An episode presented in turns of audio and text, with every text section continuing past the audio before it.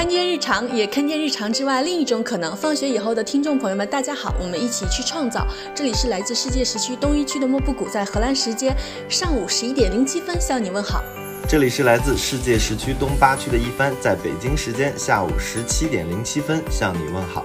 这里是来自世界时区东八区的霸王花木兰，在上海时间下午十七点零七分向你问好。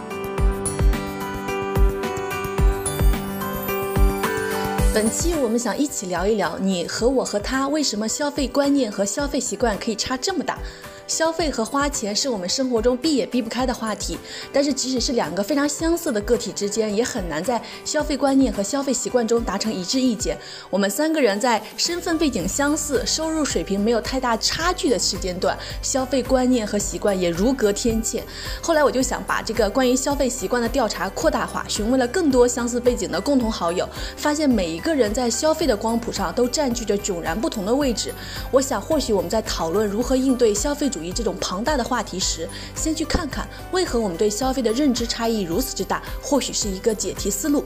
人只能挣到自己认知范围以内的金钱，也只会用自己的认知来指导消费。我们希望能够提供不同认知指导下的消费途径，来呈现出我们应对消费社会的可能性。在本次消费实践的调查中，我们调查了三个行为和一个观念问题。三个行为问题是：目前在自己的消费中占大头的东西是什么？自己这几年消费中觉得最值得的东西是什么？以及如果突然有一百万，自己的消费会有哪些改变？一个观念问题是你对消费主义和消费的看法。因为收到的投稿丰富且量大，我们将消费系列共分为三期，这是本系列的第一期。这三期虽然彼此联系，但也相互独立，因此无论这个当下你打开的是哪一期，都可以放心的听下去。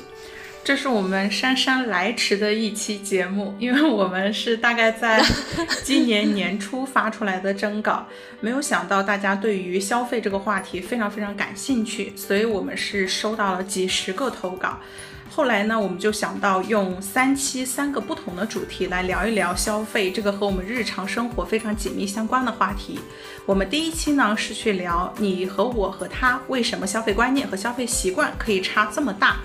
我们第二期呢是聊按需消费应克烟息费，可是谁在定义必需品？第三期的主题是消费自由的另一种可能，世间美好，我不需要一定占有。因为这一期我们收到的投稿太多了，我们一直很难去面对，就投稿量这么大。但是莫布谷就很厉害，他把这个三期的投稿呢按成层层递进的关系梳理了刚才霸王花同步的这三个主题，然后那样我们每一期聊的内容都能更聚焦，然后大家其实无论从哪一期开始收听啊，都能是相对独立又完整的一个内容板块。嗯。要不咱们先来聊第一期的我们的这个三个行为问题。嗯，因为我为什么会想做这期主题呢？就是因为和我们经常聊天，发现我们三个人的消费习惯差距太大了。我可以给大家展现一下，我们三个人内部的消费习惯差距能大到什么样离谱的地步。就是 我先主动承认一下，我是呃日常中偶尔会买一些奢侈品。啊，轻奢品的人啊，好了，你继续吧。我感觉你这一期有好多要 diss 我的。然后我呢，我买衣服是买那种一点五欧的，一点五欧大概是十元人民币吧，就二手店的衣服。然后我现在录制的时候穿的这个衣服是我从同学的酒店捡的，就是一件免费的衣服。然后呢，霸王花会去买那种高级的床品四件套。然后我来荷兰一年了，一年多了，现在我还没有买枕头。然后我就一直以为这个霸王花买这四件套加起来是一千块左右，结果霸王花说那不止。光被子就一千多块钱，四件套五百加，枕头六百加。然后他买了以后呢，又给他爸妈，还有他大伯一家，什么全都安排了。我觉得就是我们三个人都有不同程度的疯，就是一帆疯在疯狂给自己花钱，然后霸王花疯在疯狂给家里人花钱，然后呢，我疯在不想花钱。我来补充一下关于床品和四件套的问题，我就想 解释一下。我必须得说哈，霸王花真的，霸王花和他姐姐都很爱四件套。我现在用的这个很贵的四件套，就是在霸王花的姐姐疯狂的安利下，我就莫名其妙的觉得我也需要一个很贵的四件套，于是我。去买了四件套。霸王花的姐姐就是制造消费者的那个人，是不是？制造消费需求的那个人。呃，对他的投稿也非常的精彩，就是可能这一期大家还听不到，下一期能听到他为什么会喜欢四件套的部分。呃，我说一下，就是我的床品和我的四件套其实都是我姐姐和我朋友推荐给我的，然后就是推荐完之后我自己去试用，我觉得哇，确实是很好。就是它在切实的让你的生活当中有舒适和改善的需求。当我自己觉得说，我觉得啊，比如说那个一千块钱，它是大概是一个鹅绒被，非常轻薄。我你在创造消费需求了。我我体验完之后是这样，我解释一下我为什么要送给家人，就是我自己体验完之后我觉得很好，我希望说，哎，爸爸妈妈还有我的呃一些长辈们也能够感受到这种。需求有个很就是也能够感受到这种体验，因为他们绝对不会花这个价钱去享受的。我就觉得说我，我、自己感受到好的部分，我就会想说，也让他们去感受一下。这是为什么我，比如说枕头啊，或者是那些东西，我会有推荐给到他们。对，但是我本身啊，我我要我经过跟朋友的沟通之后呢，我发现我是一个低物欲的人，但是可能莫布谷是底线，我在中间的部分。我在我在上面的部分。其实几年前我也是那种穿着三十几块钱优衣库的白 T 和牛仔裤就能过完一整个夏天的男孩子，但是现在只有这些，我已经不能够让我自己开心了。男孩子那三个字，我就想 diss 你一下。太疯好吧了，，嗯，其实我我我我后来想了一下，为什么近两年我会买这些东西，可能是因为我的因为工作啊和社交的整体换了一波人。我之前会认为啊，通过这种消费能够和大家产生一些共同的连接，就是不是通过消费来标榜个性，而是通过消费来标榜共性。于是我有了一些这种这种消费，但是后来是对，但是后来事实，呃，也证明了，就是你其实不太需需要这些东西去去标榜你的和大家的这个共性。然后那那些东西都是我在某一个时间点集中去买的这些东西，就可能有有那一段时间比较疯，然后那段时间刚好又发了年终，就一下就来了钱，哇，怎么这么多？然 后你这也太凡尔赛了，我的天！赶紧买，毕竟我每天工作那么辛苦，我还是有一点收入的。嗯，因为一帆就是每天都加班到一种非常非常可怕的地步，就是他刚刚提到他购买这些东西是为了融入集体，是为了标榜共性。我觉得还有一点就是为了，对我觉得还有一点是为了你要报复。就是对如此辛苦挣来的钱，一定要拼命的花出去。对，就是那种，就是你被洗脑了，他他老跟你说你值得拥有这些，我就觉得，哇，我好像是值得的。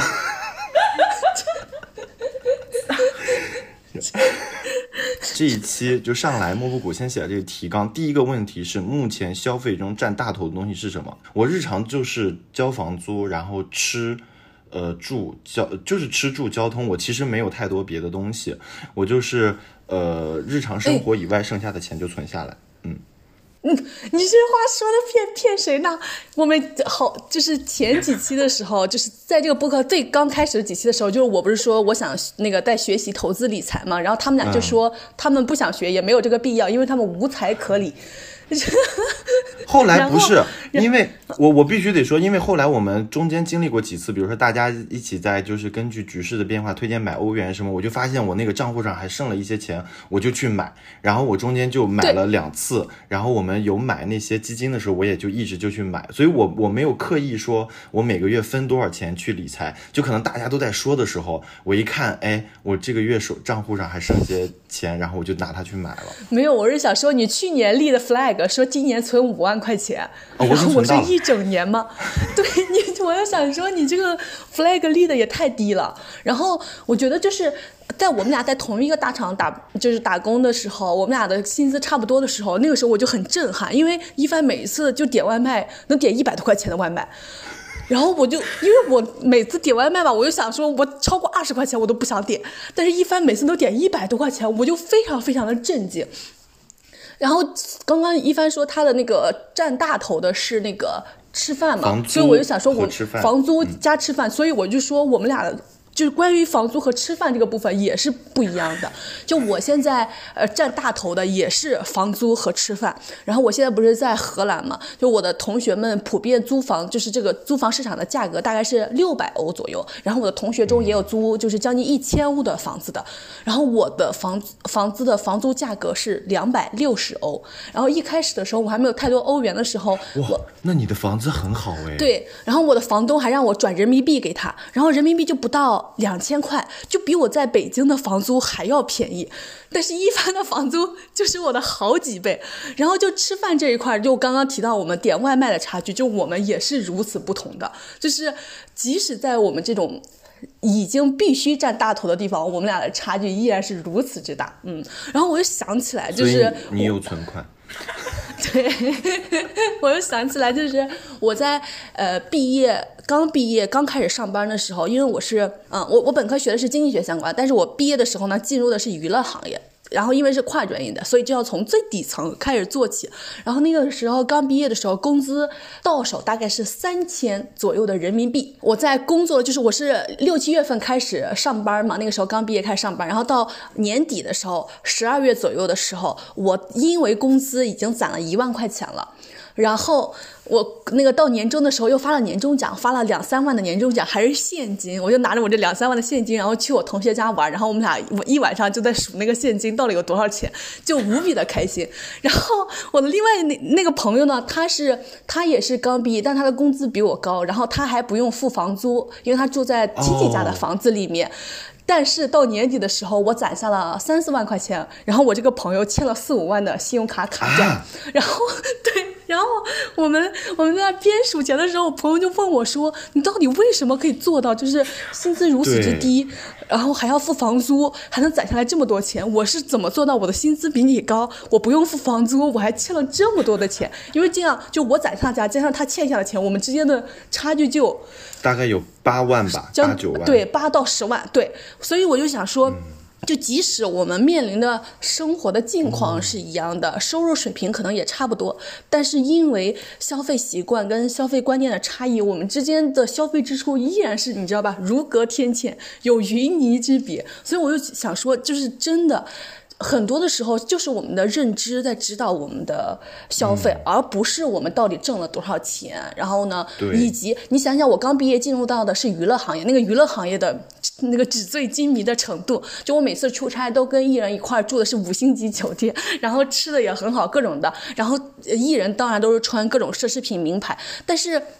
就是像刚刚一帆说的，标榜共性的这个需求，我到底是否有？我觉得就是我也可以去回望、去思考一下。我觉得，当然每一个人进入到一个行业都有需要融入集体、标榜共性的需求，但是最终还是你的认知阻止了你花大笔的金钱去做这样的事情。嗯嗯。哎，我有想到，像我刚毕业进入工作的时候，那个时候会想到说，刚进入职场要展现一下那个职场的形象啊，然后就会给自己去配置一些那个。就是方便职场穿搭的衣服，然后我关于衣服的消费就蛮多的金额，可能就是五百块钱左右衬衫，大概是这样的一个价位，就我会买蛮多。我天呐，我跟大家说一下吧，就是任何就一百块钱以上的支出，我都会考虑一下，就是再三考虑一下要不要进行支出。你也有今天帮我花。对，我也觉得很奇怪，为什么大家每次觉得要进入到一个新的职场，或者是要去找工作，就要去买新的衣服？我觉得太离谱了。就是我，我现在不是刚刚毕业嘛，然后我们呃刚刚刚毕业，然后要开始找工作了，然后我的同学呃也说那个要开始买衣服了，要怎么着怎么着。我就说我绝不打算买衣服，我现在衣服虽然就是也跟职场没什么关系，但我也不打算买衣服。而且我发现啊，就是你的衣服越多，你每天做穿衣决策的时候越艰难。就是你的选择越多，你今天又越不知道穿穿什么。而且每到一个新季节，你就觉得自己没有衣服穿，又需要买新的衣服。然后我是因为啊，从北京呃就是辞职，然后回老家，然后就把我广泛的衣服扔了一大堆。然后我又从我老家来到荷兰，我就因为只有两个行李箱，我还要带其他一切各种生活必须，比如说电脑呀、充电器啊，就。鞋子呀，这些种种的东西，就把一年四季的鞋子都带上，就带上鞋子，这个行李箱一半就基本上就没有了，因为四双鞋。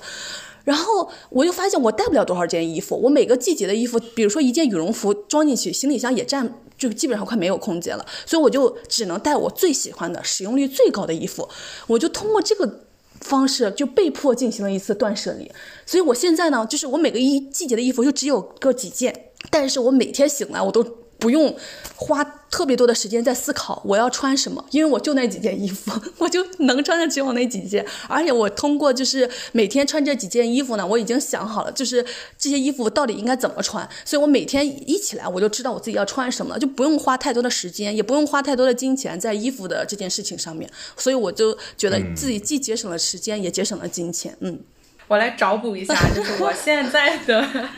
职场穿着就非常的简单随意，可能就是不到一百块钱的 T 恤，然后每天都是重复着穿。就我之前还会焦虑说，是不是我每一天都要换不一样的衣服啊？因为我们刚进入到一个新的环境的时候，是非常会在意自己给外界释放的信息和形象，所以会有这种购衣需求，包括就是换衣服的一些需求。但是我大概当时也就维持个。最长也就三个月左右的样子吧，就是三个月完了之后，我就接下来以，因为你已经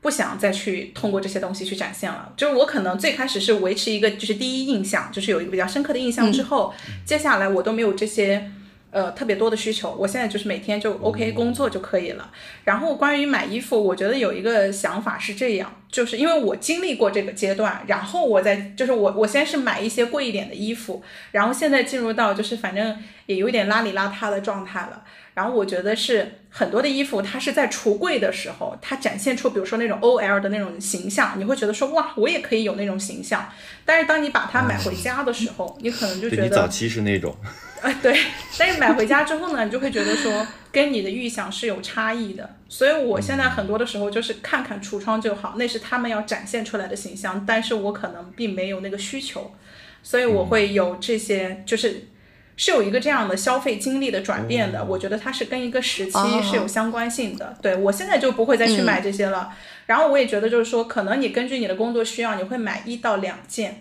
但是。不以此为主，就是成为你的主要的消费的习惯，而且还能够有效的去减少你额外的在衣服上的支出。我觉得确实像莫布谷说的，就是你衣服的数量有限，决定了你可以少花一点时间和精力。嗯，对，哎，我我必须得找补一下，不是找补，就是虽然莫布谷分享我买的很贵，但是我买的不多，就是我就那么几几件 那那些东西，就反正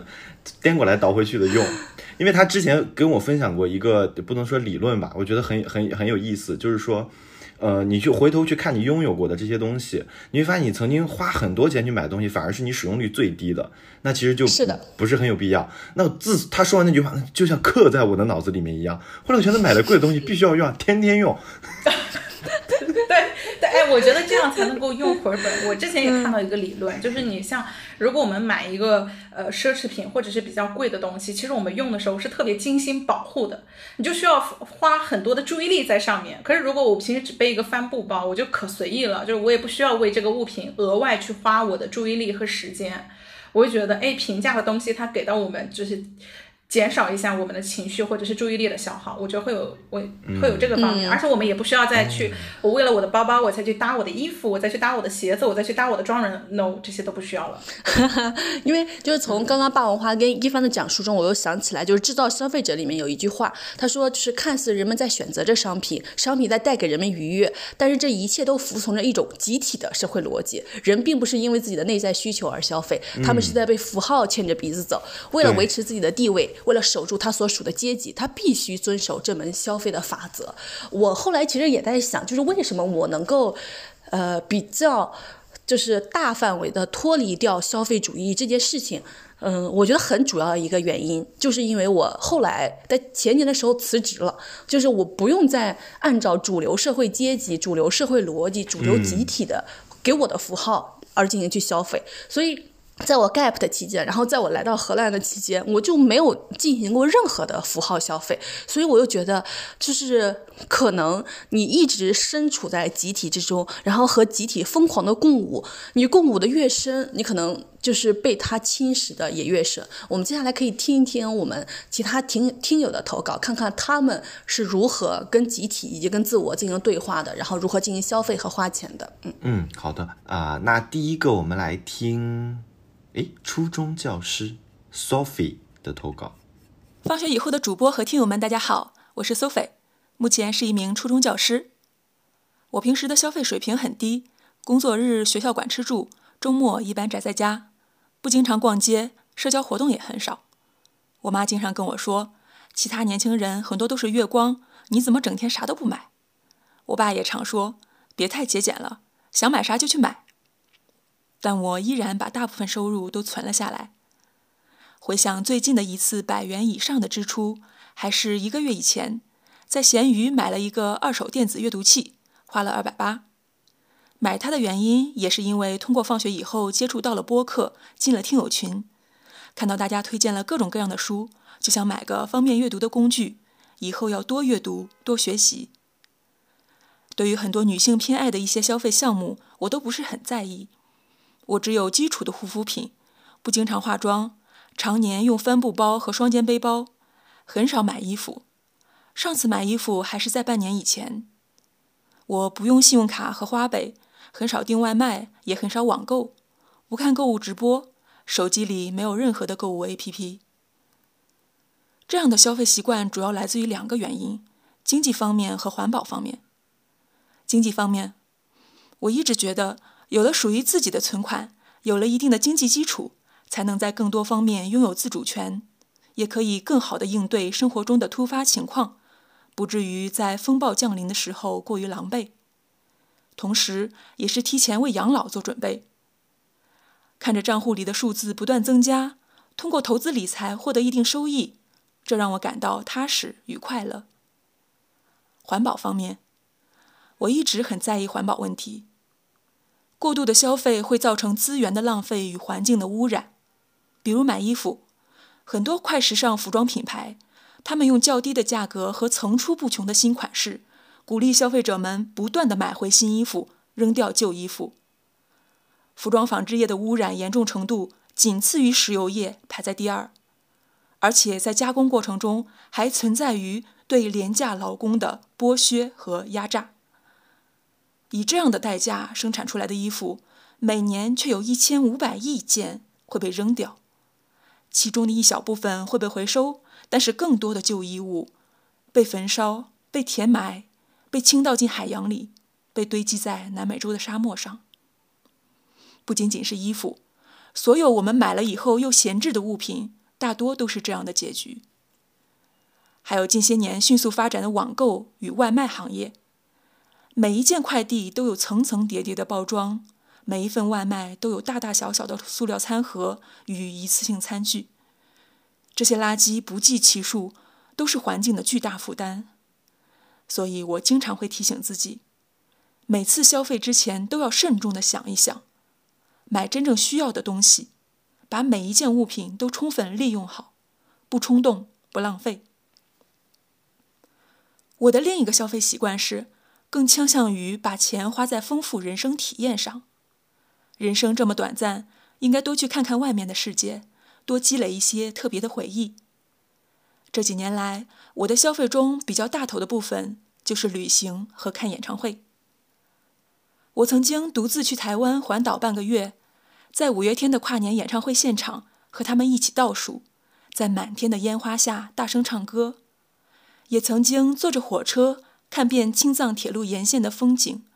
从拉萨到日喀则，再到珠峰大本营。曾经在普吉岛碧蓝的海边浮潜，坐着皮划艇穿过攀崖湾的岩洞，在颠簸的帆船里感受一两米高的巨浪。也曾经在每年的夏天走进鸟巢，坐在五楼的看台上和七万人一起合唱，从黄昏唱到深夜。这些珍贵的经历和回忆。让我觉得花在这上面的钱非常的值得，每次想起来都会觉得幸福。最后回答一下那个问题：如果突然有了一百万，我会把这些钱拿去投资理财，努力让它升值，其他的消费习惯应该也不会改变。好了，就到这里吧，大家拜拜。哇哦！哇，我想要，我想跟 Sophie。那个隔空击掌一下，我觉得我找到了我在消费层面的同路人。首先，就第一个，我还是觉得有点羞愧的，就是因为他很少买一百元以上的东西，但是上一次买一百元以上的东西，竟然是因为进入到了我们的听友群，然后被创造了消费需求，去买了一个那个电子阅读器，所以这一点，对，所以这一点挺抱歉的。我觉得就是因为我之前都是买纸质书嘛，但是后来因为我。知道我自己要出国了，我就觉得这些书都很难带走，所以我也开始就是进行电子阅读。我主要是通过手机和电脑来进行阅读，所以我是一直没有想过去买那个电子阅读器的，因为那个电子阅读器很多人不是把它当做泡面的那个盖板嘛，所以我就想说，嗯，这个可能也是一个对消费需被创造出来的消费需求。然后第二点，他说到的是那个。环保这件事情，我之前一直就觉得吧，环保是一个就是其实是一个更高的道德需求，它可能得是那些就是生活无余的人才能够去考虑和思考的问题。因为其实像对于普遍的打工人来说，就你每天九九六，每天加班到凌晨三四点，你是没有可能也没有时间去自己做饭的。所以我之前就是用这样的方式去安慰自己，就我已经加班到这个崩溃的地步了，如果我还拿环保这层高道德要求来要要求我自己，然后让我我还要每天早起。起来自己做饭，然后把自己三餐的饭全部做好，然后来避免点外卖。我觉得我自己会被工作跟这个高道德需求双重压垮。但是这两年呢，我的。看法就有了一点点改变，是因为我看到，就无论是国内还是全世界范围内，因为气候变暖，遭遇到了各种各样的极端天气的问题。之前有河南的雨灾，然后今年又全国各地的高温，然后暑热，甚至有很多人因此而热死。后来我又觉得，哇，原来环保根本不是一个高道德需求，它就是事关我们每个人的生存问题。我现在不是在荷兰吗？我现在就在想，我在荷兰生活面临的最大的危险和风险就是海平面上升。因为荷兰 平均海平面那个为那个海拔高度为零，就是海平那个气候在持续变暖，然后那个冰川在持续融融化，海平面持续上升，那荷兰这个国家可能都被淹没了。所以我又觉得，就是真的，就是环保这件事情是跟真的跟每一个人生存。那个切身相关，它不是一个更道更更高的道德需求。然后现在也有很多品牌是主打环保的。然后我前些天就也看到一句话，就是说，呃，instead of buying green，buy less，就是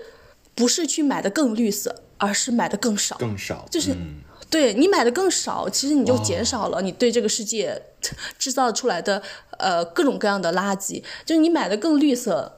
你再通过购买这个行为，然后你再拿到这个产品，你也给这个世界增加了很多的负担。我觉得我现在说这些呢，可能对打工人，对尤其对国内的打工人来说是一个奢求，但是我也不知道我们一块儿能怎么去跳出这个怪圈，因为大家的生存和生活压力都实在太大了。我现在提出这个，呃，呼吁，可能大家都会觉得就是何不食肉糜，或者是怎么着？但是现在每一个人的生命都受着极端天气的。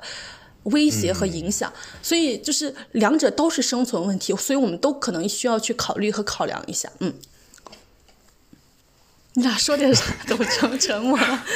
我我觉得是对沉默的原因是，我觉得确实是遭遇到了拷问，因为这一期录制之前我还点了两份外卖，然后 再加上就是其实我们嗯。经常工作的时候，有时候比如说大家点点下午茶，你像喝茶呀、喝饮料这些，都成为我们工作当中的一部分。其实这些包装特别多，就是不管是它的那个纸袋，还是说它那个呃茶呀、奶茶各种它的那个本身，而且好的包装还会让我们觉得说哇很不错呀，很有新意。对，还有那种我的钱花了的值了的感觉。如果说包装不好，甚至还会觉得说啊，这家品质不怎么样嘛，就不怎么注重这个外在的。但我觉得就是针对像莫布谷刚刚说到的问题，确实是有过度的包装和过度的浪费这个现象的存在，而这种情况已经深入到我们的日常生活当中，到如此习以为常的这种程度。所以我刚刚听完之后，我是 就是。既羞愧，又有点惊醒，然后又有点不知道如何是好。嗯，因为我想到就是最近不是中秋节嘛，就是月饼就是一个极其过度包装的东西，然后甚至有很多我看呃有一些博主在打给某一个月饼打广告的时候，甚至会说，就这个月饼虽然不怎么好吃，但是送礼特别好，特别有面子，因为包装特别好看。是的，就是很多品牌它把包装也列为。呃消费的其中的一个部分了，就是消费体验的一个部分。对我，我觉得这个对投稿给我一个很大的反呃，不能说反思吧，就是给我一个很大的启示，就是说呃更少的消费其实是意味着环保。我一直以为说，因为我经常去买东西的时候，我我我就不要包装袋了嘛，我就说你直接放我包里就行了，我就直接就带走了。我当时还觉得说还挺环保，但现在感觉其实不是，还是更少的消费，其实它意味着是，呃，更大的环保。嗯，这一点真的很好，对而且我觉得这个投稿它它很有意思。你通过它投稿能发现，就是每个人的消费的大头真的不一样。比如说，他会呃在消费中更多考虑的是储蓄问题，储蓄问题对应的是抗风险能力。另外一种消费就是他会很在意体验类的消费，他可能是希望对对通过消费能够让他就是。增就是开拓眼界，然后丰富自己的内心的感受，我觉得这种就很不错。因为我可能因为工作经常出差的原因，所以在我的日常支出中就几乎没有体验类的消费，我都是因为出差的原因，就可能去这里去那里就会待很久。你全是符号类消费是吧？你为什么最后还要 diss 我这一句？不是我在给你给你一个话口，你来接我们明年的选题，来快 please。好的，因为他刚刚提到，就是他只呃主要的是那个呃体验类的消费，然后他还提到一个其中一个非常独特的体验，就是去台湾环岛旅行。然后我就想起来，我跟霸王花之前。就是我现在回想起来，依然觉得无比欢愉、与无比美好的，就是有一次我跟霸王花一块儿去台湾旅行的那个经历。然后我们那次其实是在元旦的时候去的，所以我们最占大头的就是。住。那个机票还有酒店，对，因为元旦的时候这种假期的时候，就是飞行和住宿其实是最贵的。然后最后我俩因为就是预算有限，我们俩甚至住的是那种呃床位，就是呃很像是沙沙发发沙发床，就是对就是就是那进去。一晚上一两百块钱左右。嗯，对，对，就是它像是一个火车车厢一样，你就相当于火车车厢的卧铺，然后里面还有很多很多的人，然后我们每一个人一个床铺那种的。但是我跟霸王花依然玩的非常非常开心，因为在台湾当地的消费是非常低的，然后尤其吃饭非常非常的便宜，各种各样的水好吃的水果尤其的便宜。然后我跟霸王花一天恨不得吃八顿饭，然后我们俩因为就是一一方面是为了省钱不想坐车，另外一方面也是为了消化能吃更多的东西。然后我们累到凌晨去找按脚店按脚，因为已经走的实在是太累了。哦，对 对对，是的，是的。然后我们俩还一块儿在跨年那一天，在那个市政厅的那个地方看了一场免费的跨年演唱会。然后所有人都站在广场上，然后大家一块儿看劲歌热舞，就无比的嗨，无比的开心。然后最后大家走的时候，然后因为要坐地铁回去，然后呢，那个疏导又特别特别的用用心和温柔，就没有我们想象中的那种非常粗暴的，然后指挥和对待，就特别特别的细心和温柔。然后我们觉得哇，整场体验太好了。我现在。除了吃饭和住宿，我的另外一个呃，就是占我消费的大头也是旅行。然后我现在来了荷兰一年，就加上我此前在国内的时候来欧洲，我已经现在已经去了欧洲大概十个国家了。然后我觉得就是你你到达欧洲之后呃之后呢，其实是有一个地理便利的，然后尤其在荷兰，就是离各个地方都无比之近，所以其实它的。住宿的花费跟飞行的花费都非常非常的低，就像我之前圣诞节的时候，呃，去东欧玩，那个机票跟酒店都无比的便宜。然后我我又是一个就是对物欲没有要求，对生存环境也没有什么要求的，我就去住那种青旅，青旅一晚上才十八欧，就十八欧就简直太便宜了，就所有人听到我的住宿花费都震惊。为什么我们就是应该把钱花？就是花到更多的是精力消费上，是因为你比如说你买了一个包，你可能进第一天的时候无比的开心，就它是一个那个消费体验跟欢愉逐渐递减的一种消费方式。但是如果你把钱花在那个体验型和经历型的消费上，就是现在已经我跟霸王花从台湾回来已经好多年了吧，将近呃四五年有了吧？有。是我俩现在想起来依然觉得无比的开心，无比的欢愉，就是想起来都觉得哇，记忆的黑洞里面亮起了一盏灯的那种开心的程度。我就觉得就是哇，九份的对，是的，所以我就觉得就是我们多出去走一走，多出去看一看，就会更愿意相信世界的辽阔，更愿意相信我们没有被生活的魔掌控制在原地，没有被生活的魔掌逼在角落里，不法无法动弹。嗯，就是我们一直也很想明年能做一个这样的选题，然后选题的主题叫做就是看过的世界和还还要去看的世界，辽阔属于你我。如果大家对这期选题特别感兴趣的话，也可以在评论区告诉我们，然后我们明年一块儿来做这一期选题。嗯，而且我觉得像。在当下的这种情况下，体验类的消费实际上是一个非常奢侈的选择了。因为最开始去台湾旅行的时候，是莫布谷强烈的提议，我就觉得 OK 好，我们就去。结果去了之后没多久，一个是当时花莲就地震了，就是我们在地震前回来了；另外一个呢是后来台湾就没有办法再通过旅游的方式去了，个人行去了。哎，对的，所以我觉得有的时候一些体验类的消费真的是。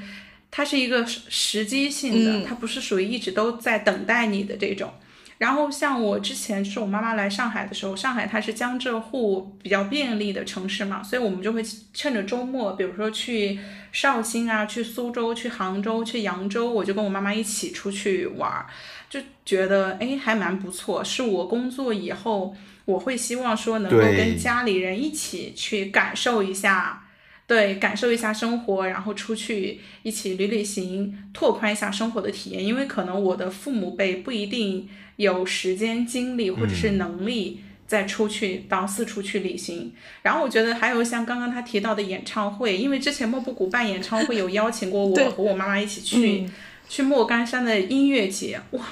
非常好的体验。因为我我几乎好像参加音乐活动都是莫布谷邀请的，然后我觉得。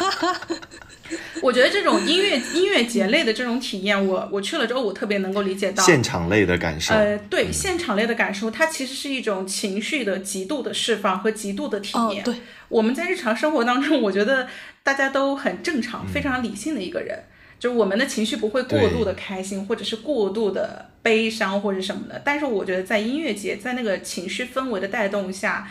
它是有那种情绪的，比较偏极致一点，或者是比较放纵自我的那个感受。嗯，对对，我觉得这种情绪体验是非常非常难得的。对，哎，我我不是因为就是也做过 live house 的演出，然后也做过演唱会，也做过音乐节嘛，我对这三个的感受是不太一样的。我觉得就是 live house 能给人特别大的就是集体的亲密感，就大家一块儿往上蹦，就是集体能把脚离开地面三厘米那种。对，就是太开心了，因为我当时工作特别特别的痛苦，但是我做 live house 演出的时候，我看到观众无比的开心，就我能。作为一个打工人，平白无故的也感受到那份就是开心的心情。然后后来我做音乐节，因为音乐节是在室外的，它本身它的空间就非常非常的辽阔，就大家有一种自由自在的感受，就是可能没有了 live house 那种极其嗨的感受，但是有了一种非常辽阔的自由的感受。我也觉得体验特别好。但我同时也做过演唱会，但我发现演唱会就没有这两个的感受好，就是它既是既减少了集体的大家人挤人的一块跳起来那种亲密感，又减少那种。自由辽阔的感受，就大家就是坐在自己的座位上面。对，所以我觉得就是如果大家 想去感受一下现场音乐，可以优先考虑一下 live house 或者是音乐节。嗯，演唱会我觉得它好的一点可能就是有一些歌手有那种。集体大合唱的时候的那种感受可能会比较好一些，嗯，但是演唱会也适合不同的人群了。反正就是 live house 跟音乐节都比较适合年轻人，然后演唱会就会坐着比较舒适一些。对对对对对对。演唱会是这几个里面唯一有座位限制的耶，是吧？嗯，对，对吧？所以还是秩序本身约束了大家的感受上的体验。对，是的，嗯。进入下一个，嗯，下一个我们来听粽子的投稿吧。放学以后的主播和听友们，你们好，我是粽子，现在生活在北京。我是从去年八月一号开始记账，然后看了一下自己从去年八月份到十二月份一共五个月的各项支出占比，其中住房也就是房租加上水电费是占比百分之四十八，餐饮百分之十二，学习百分之十，服饰百分之七。购物主要是日用品、零食这些，占比百分之七。礼物礼金，嗯，主要是朋友结婚的份子钱，然后去年结婚的朋友也比较多，还有就是给家人朋友买的礼物，一共是占比百分之七。交通百分之三，娱乐百分之二，美容护肤百分之二，其他的像是嗯核酸检测、话费等等，是一共占比百分之二。从我的消费情况也能看到，我的住房部分基本占到了我支出的一半。我确实是比较在意居住体验的。我不太喜欢合租，甚至完全不能接受跟陌生人合租，尤其是在体验到了自己一个人住的快乐以后，就彻底回不去合租的生活了。所以，我目前是愿意降低其他物质的消费来满足自己对居住体验的需求的。然后，关于近几年买的最值得的东西，我选出了四件我自己觉得超值的东西。其中有三个都是在二零一九年买的，目前还在使用的。那第一件就是一个内衣消毒机，是我一九年双十一买的，当时原价四百多。嗯，我刚刚在淘宝上又看了一下，现在还是售价三百多。然后我入的时候是各种优惠之后，只花了不到九十六块钱。买完以后几乎每天都会用到，因为内裤每天都要更换，更换前就会先把内衣放到这个消毒机里，一分钟就消毒完了。我用了两年多，现在还能正常使用，就觉得还是物超所值的。第二件是一个保温杯，是我一九年春天去日本玩的时候买的，当时也是特价，差不多花了人民币一百块左右，使用频率很高，也是几乎每天都要用到。在家的时候就当保温壶使用，前一天晚上烧好的开水倒进保温杯，第二天早上醒来，从保温杯里倒出一部分热水，再兑上一些凉白开，就能迅速的喝上一杯温水。出门玩的时候又非常便携，直接装上合适的白开水就可以出门了，还能省下一部分在外面买水的钱。嗯，第三件是一只差不多两千块的包包，也是我目前唯一一只四位数的包包。最开始是在一八年夏天特别想买它，是因为它整个包很轻，容量足够，材质也很清凉，特别适合夏天背。但它的价格还是稍微超出了一点我当时的经济情况。我当时甚至去看了这款包的很多山寨版。但那个夏天我没有下手，最终还是在一九年春天去日本玩的时候，在实体店买了这只包包。这只包可能在实际使用中没有前面两个那么物超所值，不过我应该会用到直到它无法使用的时候。但其实我觉得它还是超值的。最重要的一点是在买完这只包以后，我认识到我是无法接受自己去买山寨货或者所谓的 A 货的。因为如果我是真的需要，并且真的喜欢一件商品，但它的价格是我无法承受的，那它必然是不适合我的，我就会暂时放弃购买这件商品。否则，购买之后的我也并不能心无芥蒂的完全开心的拥有它。如果是购买山寨货或者 A 货来代替，就更不能让我自己心安理得的使用它。所以，这是它让我觉得值得的意义所在。那最后一件是最近购买的，是一家拳击馆的开业体验套餐，套餐里包含两节体验课，还送了一副拳击手套，只花了三十八块钱。这家拳击馆是在我工作的公司楼下，很是方便。我也迅速的通过两节课体验了泰拳，然后发现自己对泰拳还是挺喜欢的，并且准备后续继续学习一下。那花费三十八块钱探索到一项全新的、自己还有点感兴趣的项目，就觉得超值了。然后关于想象，如果突然有一百万，自己会有哪些消费变化？我想，可能首先我会换一个没那么忙的工作，工资比现在低一些也没关系，这样可以有更多时间和精力去体验和学习自己感兴趣的东西。那想学的东西里比较费钱的就是运动相关的。想去深入学习一下自己之前体验过之后觉得有点喜欢的运动，像是攀岩、滑雪、羽毛球、泰拳，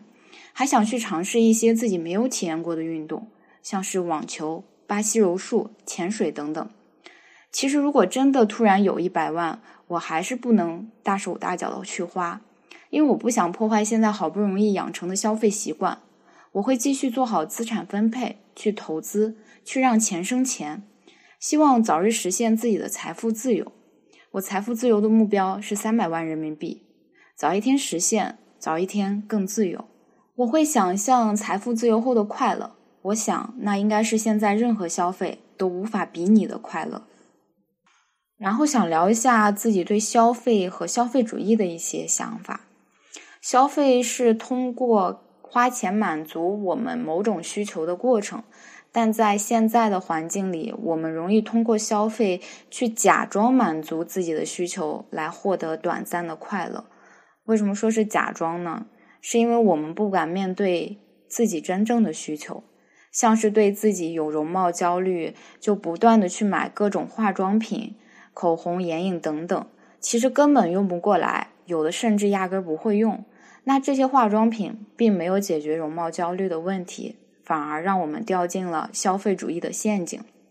所以，我们一定要诚实面对自己真正的需求。想要减少焦虑，那就去阅读和思考，去强大内心；想要身材健康有型，那就去运动。还有就是要尽量远离消费主义的陷阱，少看社交媒体。不要去跟别人比较，想清楚自己真正的需求就好。多关注自己的内心，建立自己的价值体系，不轻易被别人定义和评价。通过阅读和思考，去不断武装自己的内心，因为内心的铠甲才是真正属于我们自己的铠甲。外在的一切华服，随时都有可能离开我们。以上就是我想要分享的全部内容。祝大家花的每一分钱都是自己心甘情愿的，然后早日实现财富自由。谢谢。哇！给粽子鼓掌啊！我先安利一下，就是粽子也有一档播客，叫做“思前想后”，大家可以通过粽子的这个优质投稿，有逻辑、有具体、有细节的投稿，来可以想象一下他的播客是什么样子的，然后也可以多去听一听他的播客啊。然后，因为我跟。对我跟粽子是朋友嘛，然后我之前也有给他安利过，因为刚刚粽子每提到一件事情，一帆就在问我，哎，这个是不是你安利给他的？我我先从最开始安利的东西吧，就是记账这件事情，我是因发现记账这个事情是可以。倒逼我们来减少消费的，就是因为我是一个特别特别懒惰的人。我每次只要进行一笔消费，我就需要记账。我就想说啊，那要不我就不买了。我就是通过 对对，因为我需要记账，然后我又很懒得记账，所以我就会倒逼自己，要不就别买了。就是我会再三考虑一下这个东西到底是不是必须，如果不必须，我就不买了。所以我就通过这种懒惰的行为来减少了很多的消费。嗯，然后他后面还提到了一个是什么打泰拳吗？那个。对打泰拳，嗯，我之前就去体验过泰拳。我觉得有一个很好的方式，就是大家可以在那个，比如说像大众点评这样的地方，先去买一个那种特别特别便宜的，可能才十来块钱啊，或者是对二十块钱的那种体验课，先去体验一下。因为有很多人是没有办法，呃，坚持下去，坚持。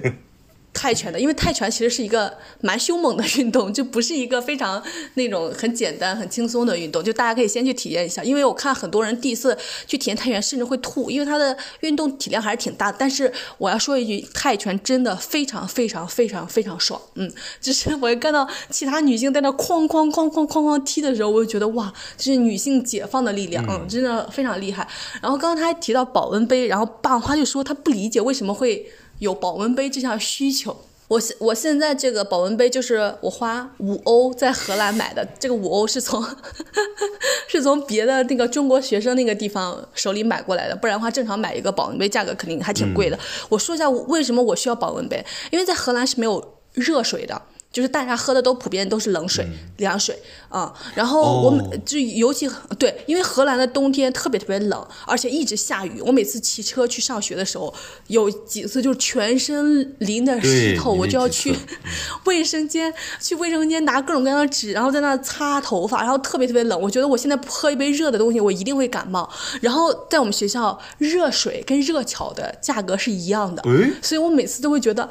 就是热水是需要花钱的，一杯热水是零点八欧，一杯热巧也是零点八欧。然后我每次就会天人交战，因为我就其实不太想喝带糖的东西。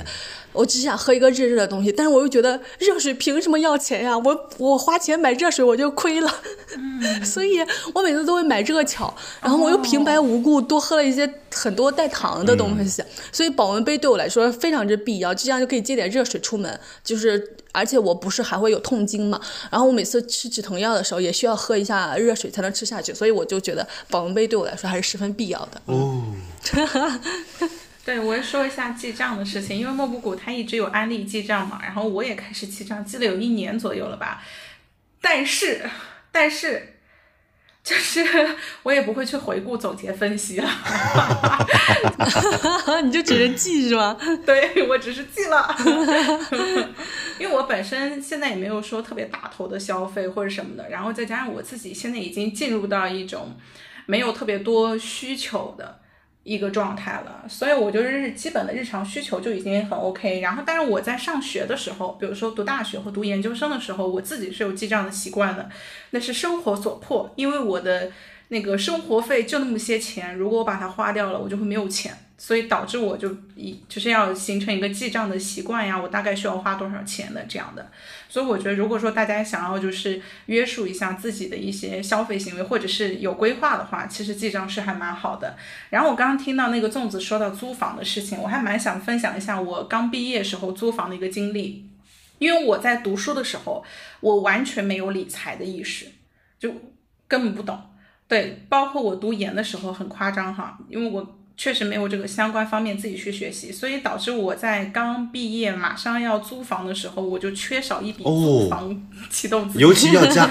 尤其要押一付三。不是说，所以那个时候刚毕业就需要大概一万多块钱的一个预算才可以。如果说大家在读书的时候就有一些自己的收入，我觉得可以去储备一下这笔钱。我当时是很窘迫的，是问家里要钱，就是工作还没有赚钱，就不停的在问家里要钱。哦，我觉得这个非常的不好。这个就是为什么我们要有一些储蓄，去预防一下有大额的支出。另外一个是我当时找房子的时候，我们一般找房子都需要很长时间去采房。然后我发现中介也有个特点，就是我当时研究了一下租房攻略，他就会先他会带你找三套房，第一套条件比较差，也比较便宜；第二套就非常好，但是也比较贵。然后你都觉得啊怎么都不好，然后第三套来了，就是环境一般般，价格也刚好合适。这个时候呢，还会有其他的人，就是当托啊，类似这种，就说我现在手里面很紧张，你如果不定就没有了。预期管理。所以我就觉得说，像我们有这种，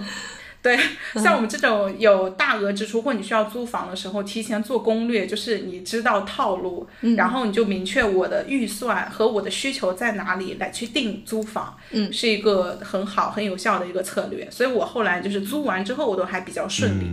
我是觉得粽子这里有一个其他的点是可以点出来的，如何去处理我们想要但是我们买不起的东西。哦，对对对，嗯嗯，我觉得这里是一定要提醒大家，其实呃，如果之前不是莫布谷给我分享一些数据，我是不知道我们的同龄人，甚至可能比我们更年轻的人，有着很大的那个就是欠款的这个压力在的。对，就是如果说我觉得买东西这一块真的是量力而行，如果你很想要，但是你买不起，我真的觉得大家要理智。呃，没有必要去借钱去买这些有的没的东西。嗯，我觉得大家也可以从认知层面去破除一下自己的这个欲望，然后知道它是符号消费之后，可能会更容易去破除这件事情。其实就是用就是更开阔的认知来打破自己对物质的欲望。我觉得这个可能是一个破题的方法，就推荐大家去看一下《制造消费者》这本书。嗯，好，好，我们接下来听下一个投稿。好的，下一个我们来听顶锅盖的文文。三位主播以及放学以后的小伙伴们，大家好，我是两个孩子的妈妈，在放学以后的听众里，应该算是比较小众的人群了吧？嗯，这次是聊消费习惯和消费主义这个话题，嗯，希望我的分享能给大家带来不一样的视角。嗯，我觉得消费主义是人类社会、市场及经济发展到现阶段的一个必然。嗯，从个体角度来看。每个人都是消费主义的傀儡，各种直播带货，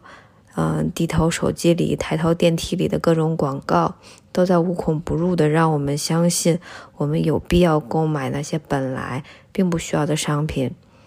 我想，大概就只有那些确切知道自己需求的人，才有可能摆脱这种操控吧。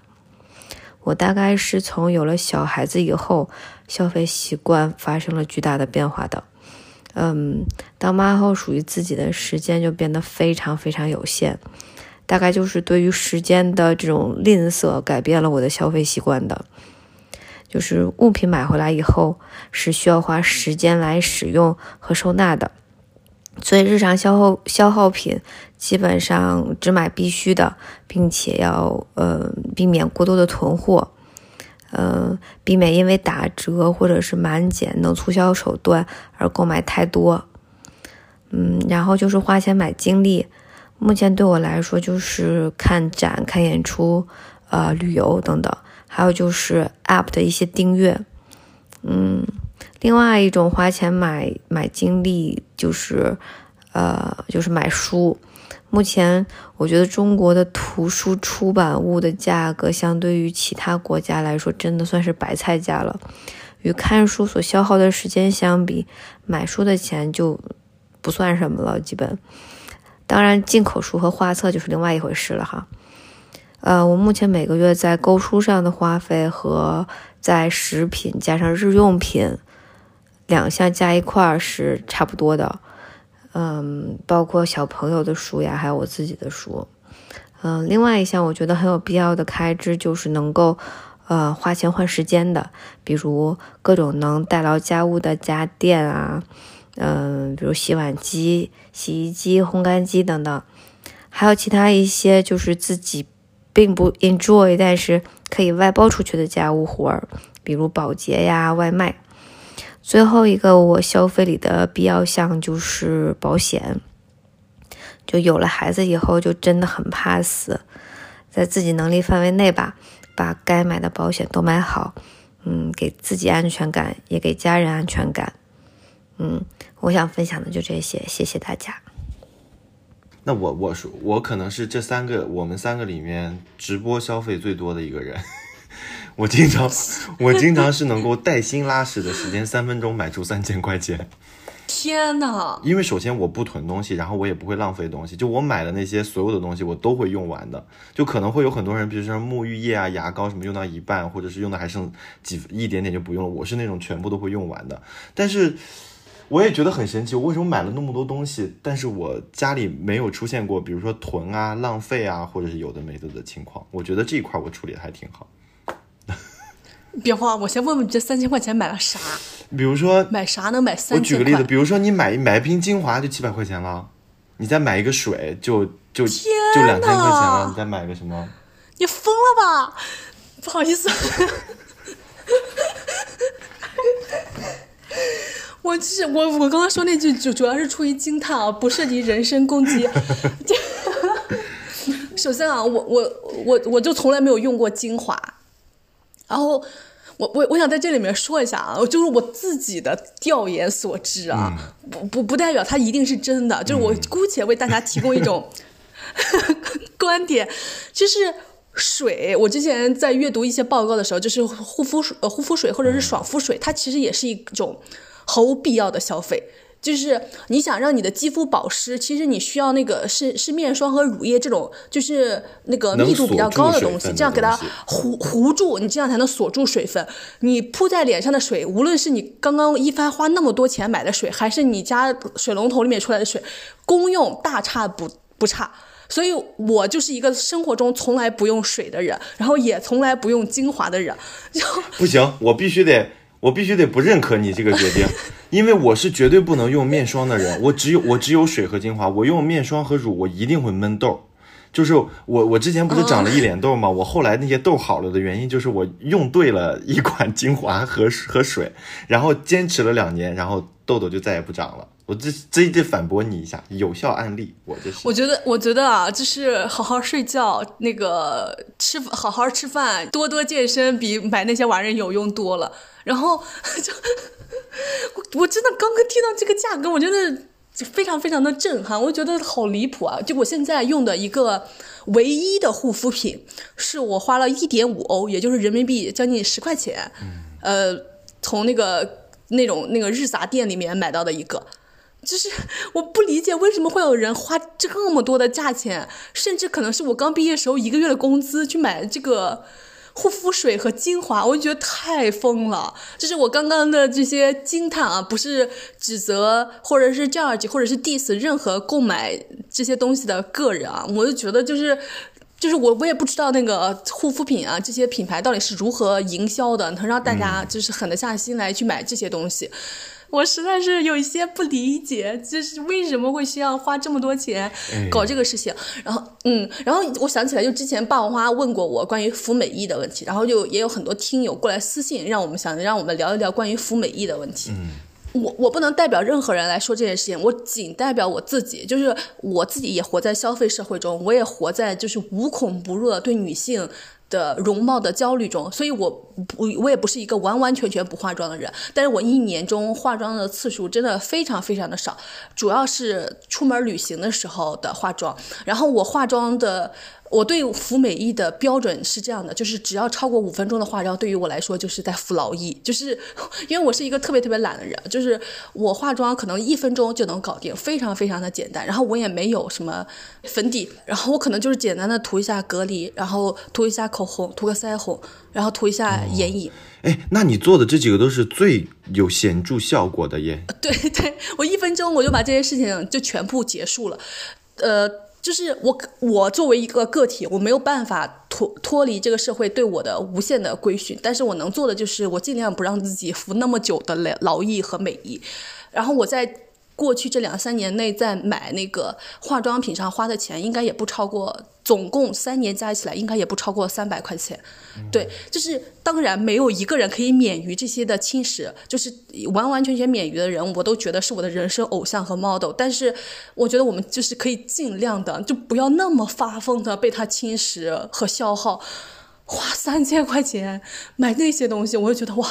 真的有点疯，真的有点疯。嗯，对于我来说啊，大家如果自己觉得不疯，那就可以嗯。我觉得还好啦，因为用了之后不会长痘，就显得很健康。啊那我就觉得值。帮我画，帮我画，帮我画。啊，我接一下刚刚说到的肤美役的问题。我刚工作的时候还会去化一下妆，后来直接放弃是因为懒，因为我实在不想把时间花在卸妆上面。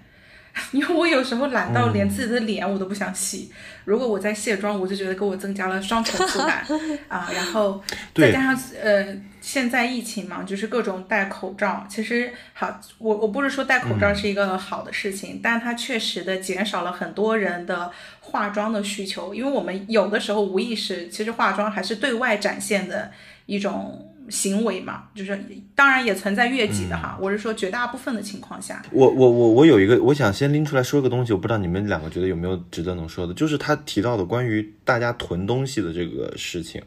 关于囤囤东西，我是这样，因为我是日用品，就会趁着六幺八或双十一的时候就会买蛮多，然后就续上。尤其是在疫情防控的时候，这些日用品可难买了，然后我就也减少了这种。这种饥荒，但是非日用品什么的，因为我日常也不怎么需要买，对我我会经常关注，比如说我们家的沐浴液什么的少了之后，我就会提前就开始买两三瓶儿，尤其是趁着活动的时候，我觉得它这种你肯定是必须消耗型的嘛，对，而且我囤可多卫生巾了。嗯，呃，我有一个不同的看法啊，就是关于囤货这一点，当然。呃，现在国内的这种管控的措施，使得大家不得不开始囤。我说的是一个在如果没有这种发疯措施的情况下，我其实是不建议囤货的。就是在六幺八跟双十一的这个，就大家可能会觉得那个时候买非常非常便宜，然后也是日用品，自己一定会消耗。但是我不知道大家有没有观察过一个行为，就是自己如果买了这些东西特别特别多的话，就总有一种倾向，想说尽快把它用完，每一次使用都会多用一些，就是。对，而且它又占据了巨大的空间，所以我就觉得，就是囤货这种行为，其实，在没有风控的国家和地区大可不必。但是如果你身在某些地区，一些特殊情况下，嗯，还是要那当然也是没有办法。所以我现在我发现，我就说一句话，我都没有办法给出一个确切的。观点和答复，因为就是有很多发疯的事情加注在每一个观点之上，你你应对发疯的措施，你只能做出发疯的决定，就只能这样，没有办法啊。我想说这一点，我跟难得的在消费这一块和莫布谷达成了一点共识，就 就是我其实有去对比过一下，我日常买的那个东西和双十一买的时候它的那个价格的区别，大部分的区别是在那个电商平台，它会有一个满减的活动上，它的单价其实没有便宜太。多，但是你想，你把它买回来了以后，你要去收拾它，你要去归纳它，你要去整理它，然后它还会占据你家的很多的地方，我就会觉得我就便宜那几十块钱，不值得我付出这样的精力去做这些事情。我就日常拥有我要的这些东西就好了，然后用完就去买。因为现在有很多同城啊、超市啊，甚至是比如说呃一些一些就是一些线上的购物的渠道，你可以比如说今天买，明天就能到，其实不太会有特别临时赶不上的这个需求。所以我我生活中是一点囤的习惯都没有。嗯。对，我我觉得就是可能只有不发疯的地区才能允许大家做出理智的决定，所以就是因为人很难脱离集体和脱离整个环境而存在，而下任何的个体决定，就是这件事情非常非常之难。所以我觉得，如果大家想真正的从根儿上就是解决自己在消费层面的问题，说不定可能需要换一个环境。嗯，那我听下一个投稿吧。好的。下一位投稿来自皓月。放学以后的主播们、放友们，大家好。今天想和大家分享下我在消费方面的经历。现在回想的话，我在这方面存在的问题，一直都是用消费去解决情绪问题，花钱换取服务或者食物物品，让我感觉我不受控制的即将脱轨的人生又被我攥在了手里。比如我在高三末期的时候，每周都会去剪头发；当天模拟考的成绩糟糕，也会去剪头发。大学中期的时候，因为专业问题，我需要搬入一个新的宿舍。每到周末，舍友们都待在宿舍的时候，我就会感觉有点尴尬，因为我是加入他们的，他们很亲密的待在一起，我却融入不进去。这个时候，我就选择去学校旁边一个大的商场，买很多的东西。到晚上，我拎着满手的购物袋回到寝室的时候，就仿佛又向他们，也向自己证明了：看，我很开心，我自己也度过了非常满足的一天。之后是疫情的那年，我大学毕业，外加考研失败，在分岔路口加上疫情的原因，人生不受控的感觉又再次出现。我决定出去旅行，本来打算只去一个省份，一周左右的时间。但后来因为逃避，我在外面待了一个多月，总共去了四个省份。这趟旅程中，虽然也都是住在青旅，买红红眼的航班，也没有很过度的消费，但同时也没有任何金钱上的规划。结果是，在我准备的回家的时候，已经到了还花呗的时间。我立刻还完之后，剩下的钱已经不够我买回家的机票了。当时我在中国的最南端。我的家在中国的最北端，只好张口向爸妈要钱。妈妈在微信上问我：“你知道自己一个月花了多少钱吗？”我内心是完全没有概念的，这给我很大的冲击。之后是我到一个二线城市找工作，过程非常的不顺利。晚上回到住的青旅，我就自己在大堂的沙发上哭。有一天在市中心面试结束，旁边有一个非常大的苹果商店。我进去买了最新款的手机，后来我找到了工作，也租了房子。工作的第一个月非常的辛苦，我又冲进苹果店去买了最新的耳机。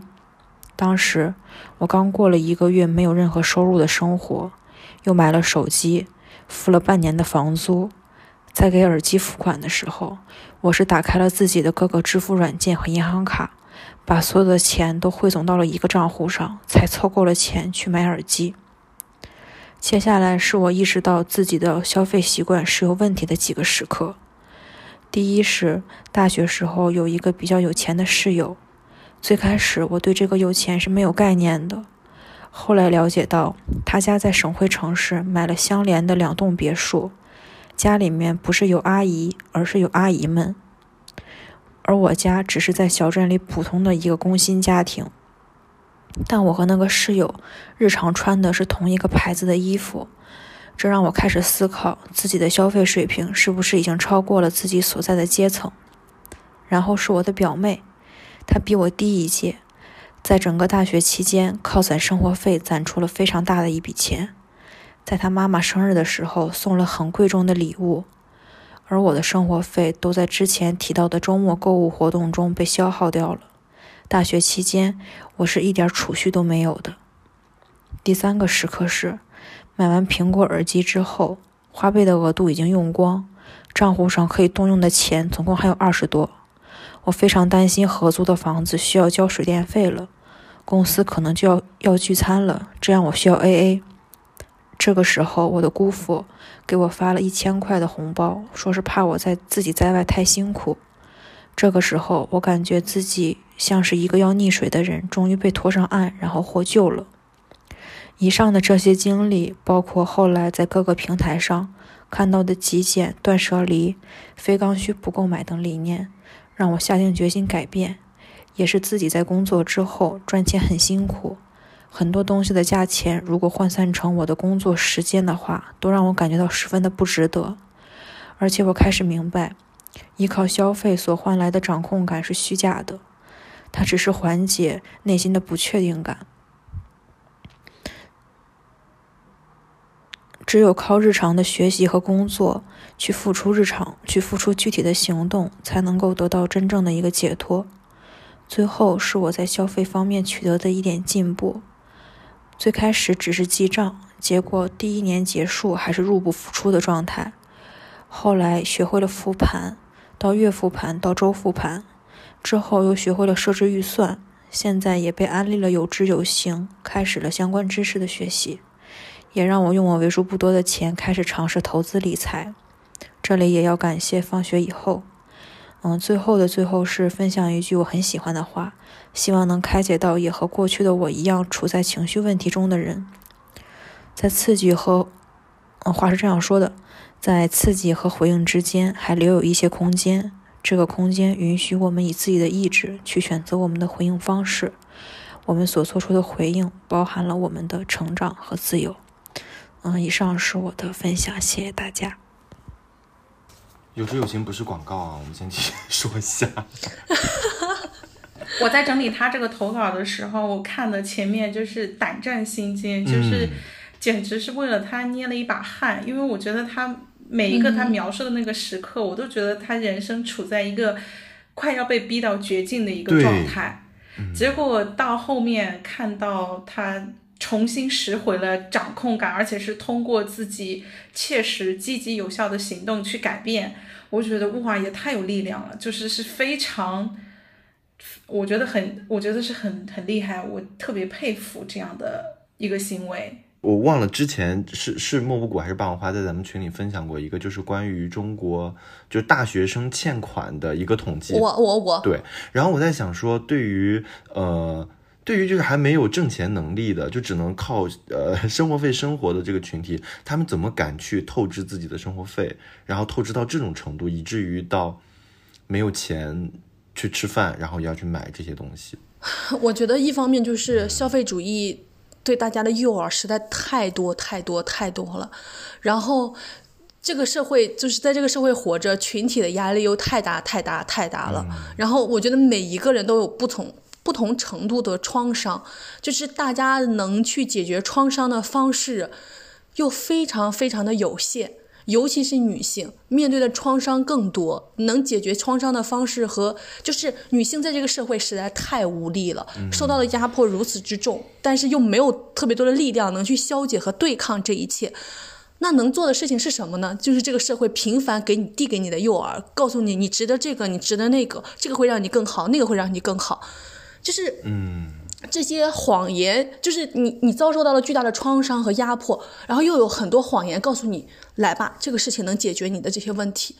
那你有什么其他的办法呢？我觉得我真的非常非常佩服我们这位听友，他真的是最后竟然是通过对自己的力量来抵抗和消解这一切，我觉得真的太不容易了。因为我前些天看了一个韩剧，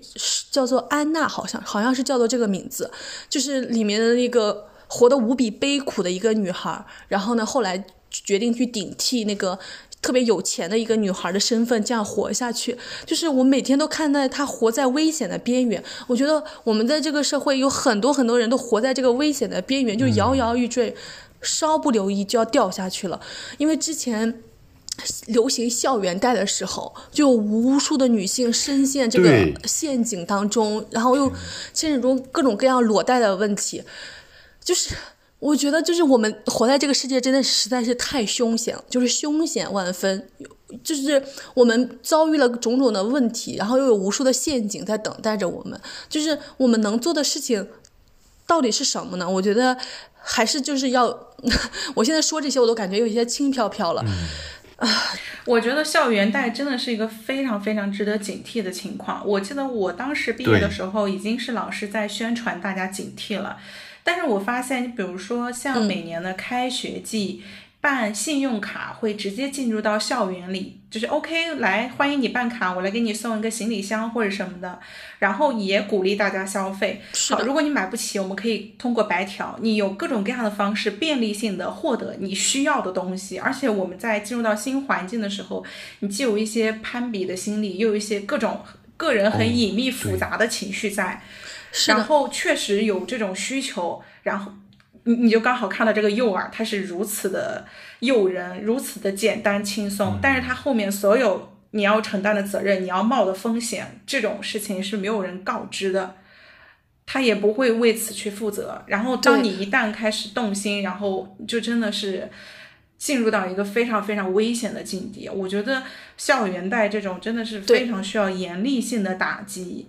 嗯嗯嗯，我觉得有两个问题，就是监管部门或者是权力机关没有做到他该做的，甚至这里面有非常多权钱交易的地方，就是那种非法的东西竟然能安全无虞的进入到校园，然后学生又会觉得哇，他都在校园里面产生，那应该没有什么太大的问题吧？学生作为刚刚进入校园、涉世未深的群体，然后呢，几。有一些东西又以校园作为背书，安全的进入到了校园这个环境，大家的警惕性就会大大的降低。尤其你当你周围的人所有人都开始使用的时候，你会觉得啊，法不责众，肯定没什么问题。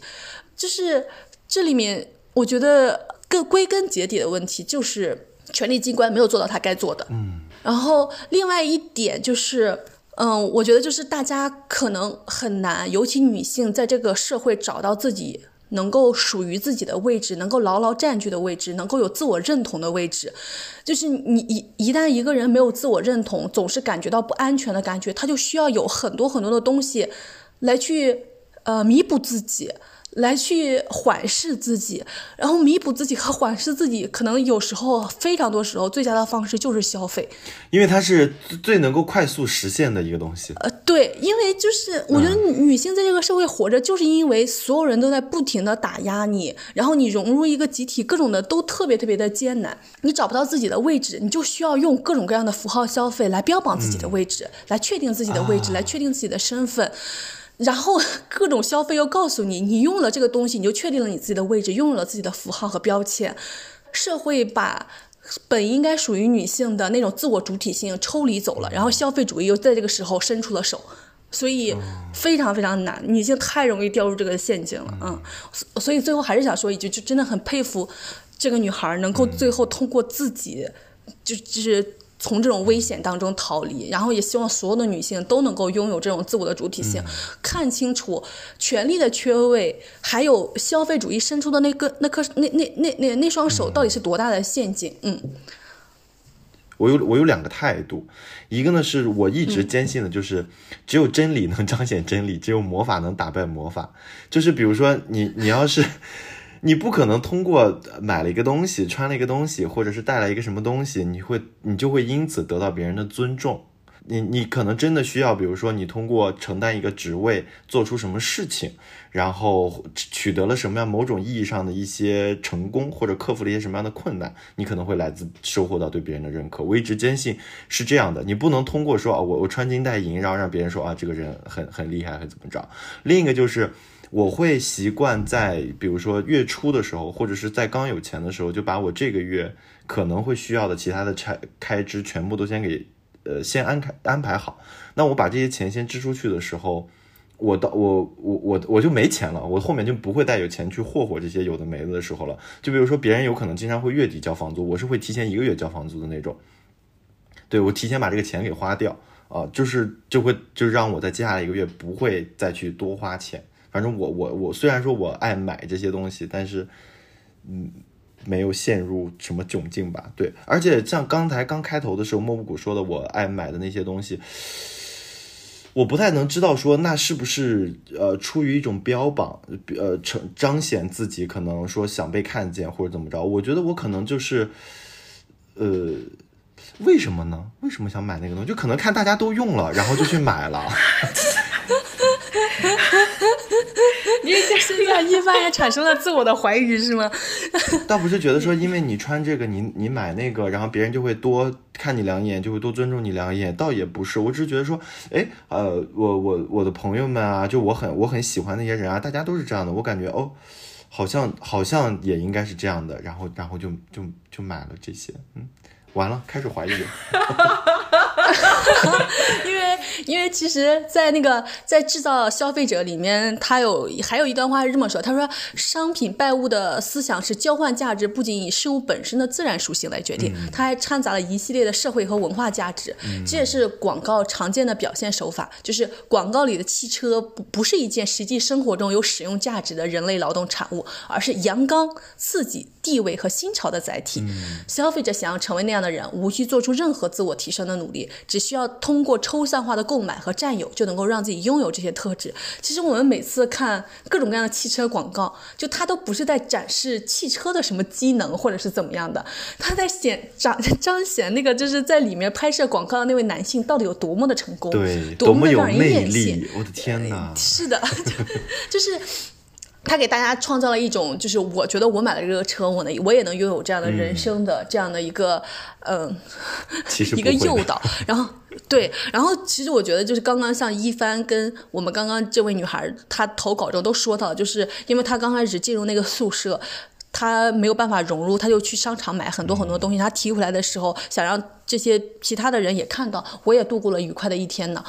我觉得就是商品一就是给了大家一种那个错觉，让大家觉得我拥有这件商品，我就能够被看到了，我就能被别人艳羡了，是这样的一个观感。嗯嗯，然后他还提到一点，他就是说品牌帮助消费者将产品差异化。品牌一词从词源上来看，最初就是指人们把一个标志挂在自家的牲畜上，以免与别家的牲畜弄混。就是大家可能在购买 购买一个品牌的时候，也是只是一种自我标榜，想告诉别人我和你不一样。嗯，行，我我分享一段话，我刚好在这本书里找到了一个为什么说他会通过消费来。来来，那个满足自己，叫灵活的个人主义的诞生。里面有段话说，对人类来说，最大的不幸是连物质上的欲望都无法得到满足。但是仅次于它的，并不是人类的欲望的无止境，而是欲望的过于轻易就能够得到满足。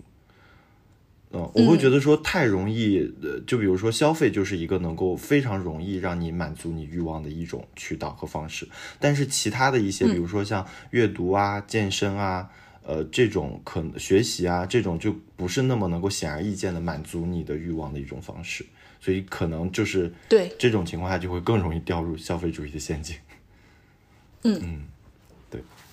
要不我们来听，那我们接下来听下一个。好的。嗯嗯，下一位投稿来哦，是一个匿名的投稿。Hello，方友们，大家好，我来分享一下我的消费习惯。我感觉我的消费习惯是在不断的变化的。我就从大学毕业后开始说起吧。我觉得在毕业之前，我的消费习惯可能就是满足自我，开心就好。我毕业之后，消费习惯完全大转变。当然，我的改变很大原因来自我最好的朋友和家里的变故。我爸在大三下学期的时候生病去世了，家里经济来源被彻底切断。大四下学期，疫情开始，实习期在家里度过。当时的我零存款、零收入，毕业之后立马去工作了。因为收入很低，我意识到我需要理财了。我去请教了我的那位朋友，从此计划了每个月的开支预算和固定存款以及基金定投。有了预算，花钱就跟变了个人一样，消费前都会思考需不需要、重不重要、值不值得。消费时会对比产品价格、性价比、使用寿命。有了预算以后，包袱轻了很多。以前那些非名牌不可、便宜的东西不会买的想法，不知不觉中消失了。反而现在更快乐了。目前消费占大额的就是餐饮，不吃美食就会流眼泪的那种人。我目前觉得最值得消费的地方有学习、美食、旅游。旅游主要是感受各地文化和理财。如果有了一百万，我想立刻拿五十万去理财，三十万给我妈，二十万去投资学习和旅游。我觉得我所有的消费其实都是为了快乐，只不过在不同时间段方向不一样。现在这样的消费观让我快乐不止一点点。以上就是我的消费习惯，谢谢大家。哇，天哪！虽然很短，但是我想说。学习真的是我们投入资金最少，但是能给到最大回报的一个复利嘛，嗯。对，嗯嗯，哎，说到那个不吃美食就会流眼泪，我真的还蛮有感触的。因为我刚开始，我我刚开始工作的时候，因为我是全情投入，就确实我的工作压力就是各方面，我觉得真的好辛苦啊。然后我就周末的时候去吃了一下平城屋的那个虾仁蛋包饭，哇！蛋包饭一上来那一刻，眼泪那个眼泪就已经在我的眼眶当中打转，我就觉得哦。我我的生活还有救，就是确实是通过美食得到了治愈，所以我有时候日常，呃，周末或者是休息的时候，也会去吃一些比较喜欢的美食，让我觉得生活还挺美好的。我觉得像那个深夜食堂之前那个剧热播，也确实是就是传达了一种通过美食来治愈的这种感觉啊啊。当然，我觉得不要过度消费哈。我现在已经尽量减少，就是餐饮花太多的钱。虽然我被我姐 diss，就是我的恩格尔系数稍微有点高。然后另外一个，我是想分享的是，嗯，他说到的是因为有一个契一个原因的关系，所以影响了自己的这个收入习惯。我在大学的时候也因为一个就是事情影响了我，应该。对我自己有一个蛮大的一个影响，就因为我大概也是大三的时候，我爸爸就是生病去医院，所以当时我的学费就马上面临没有来源。然后我当时的时候就确实是处在一个啊非常无助的一个状态，因为你作为从一个学生变成一个成年人，你需要立刻去解决你的金钱的问题。我当时是可以拿到奖学金，但是我的奖学金没有那么快可以下来。所以我想了半天之后呢，我就是去跟我的那个家教培训机构的老师，她也是一个女性，我就跟她说，我说我可不可以跟你借五千块钱，我把我的身份信息、个人信息全部都押给你，然后我就暑假在你这工作两个月，然后我就是一个是我正常保证工作，另外一个是如果我的奖学金下来，我就可以马上把这个钱还给你。然后接下来那个暑假的那个时间，我就开始了工作，然后也开始给自己就是记了一下时，我就说，哎，我要把这个五千块钱赶快还掉。后来也是很快，就是我的奖学金也下来了，然后那个钱也下来了，我就赶紧还给他。而且还给他之前的时候呢，还发生了一个事情，是因为他看了一个新闻，那个新闻是说大学生借了钱然后就跑路了，就导致他还蛮担心的。然后，因为我我当时就赶快拿现金就给了他，然后也把借条还给他。就是这个过程，我说起来比较简一简单一些，但我觉得他确实对我的心理状态有一个明显的一个调整。就是第一个是作为一个人去面对，你就切实的要解决金钱的问题，然后他让我迅速的成熟和长大。另外一个呢，是我确实解决了这个问题，不管过程我中间有多辛苦，然后。他让我有了一种自主感，就是我确实证明我可以通过工作来去赚钱，啊，这个是我觉得这一段的经历给到我的一个感受。我就觉得说，不管刚刚我们的听友分享你储蓄啊还是什么的，就是金钱确实能够给大家带来非常大的安定感和掌控感。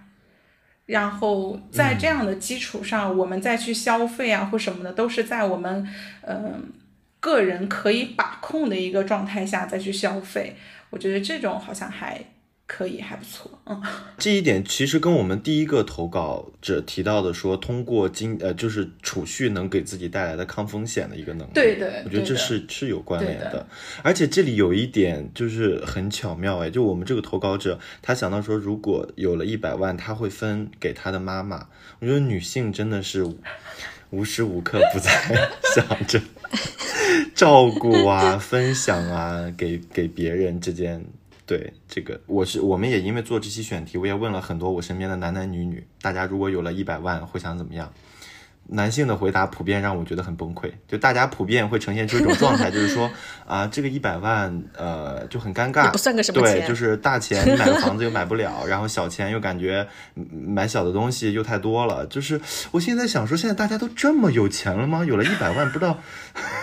不知道怎么花，我觉得很震惊。但是我身边的很多女性给到的回答，我都觉得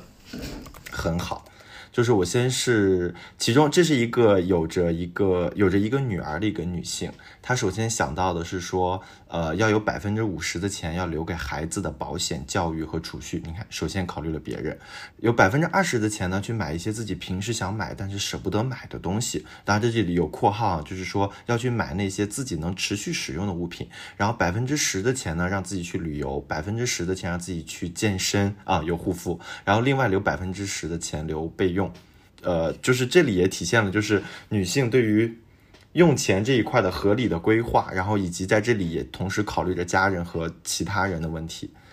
然后我也问了我的妈妈，我的妈妈首先说，如果有了钱，如果有了一百万呢，她首先要做的事情就是去买一个车。啊，这里和买车有关，和和买车呢有一个。我家里的一个小故事，我妈呢，先是前两年去考了驾照，考了驾照第一件事，她就是开车回家带我姥姥出去兜风。当然我姥姥会晕车，所以她就开得很慢很慢，把窗户全部都打开，就在我们那个麦田的那个水泥路中间就开车带着我姥姥去走。然后我姥姥就就很就很激动，也不敢相信，她不敢相信我妈妈一个如此大年纪的女性居然会开车。她觉得我妈妈很厉害，怎么这个都能学得会？然后我妈也想说，啊，如果要不是你姥姥晕车，我真希望能够开车带她去这里吃这个，去那个，去看这个，去看那个。自从她自己会开车了以后，她就不需要看我爸什么时候有时间带她回家了，她自己随时都可都可以去了。所以我想说，这也是她想要去买个车，也是她可能想拓展自己的行为的边界，然后给自己生活多一些可能性，给自己生活多一些掌控权。的一个体现，所以他想先买一个车，我觉得这个很好，很好，很有自主性，我觉得是对。然后另外一个呢，就是他希望有一套自己的房子，然后他可以每天都可以收拾的干干净净的。我想到说，我们从小确实一直都在搬家，在各个地方搬家，我们搬了好多次家。然后我也因为搬家老是换学校，我上小学就上了四个小学，就六年之间我换了四个学校。对，就是也是因为爸妈的工作各种就一直搬来搬去，我妈就一直很不稳定。我妈就一直想着说，什么时候自己能也能有一个属于自己的一个安稳的房间，然后她可以把它就是打扫得干干净净、亮亮堂堂的，然后她会觉得很开心。虽然我没有想鼓励他说啊，一定要再去买房子或者怎么着，但是我觉得这反映了他其实对于自己可能前半生比较颠沛的这种生活久了，他可能心里渴望一个安全的、稳定的，这可能是一个缺乏安全感的一个表现。然后呃，另外呢，会再留百分之三十，我想出去走走，因为我也。